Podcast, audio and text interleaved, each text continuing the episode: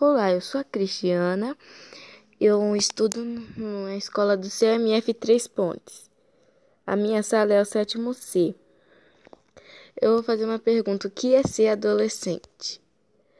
A adolescência é uma fase caracterizada por mudanças pelo conflito. O que é ser adolescente sem sair de casa? Provavelmente os adolescentes começam a ir para festa, essas coisas. E é acostumado a sair de casa. Então, se ele ficar dentro de casa, ele vai ficar depressivo, vai querer sair. E na maioria das vezes vão até brigar com os pais. E só isso. O que, o que é ser adolescente nessa pandemia? Para mim, nessa pandemia, é ficar preso, essas coisas. E a gente costuma não sair muito porque você tem medo, tipo, de pegar o vírus também. Essas coisas.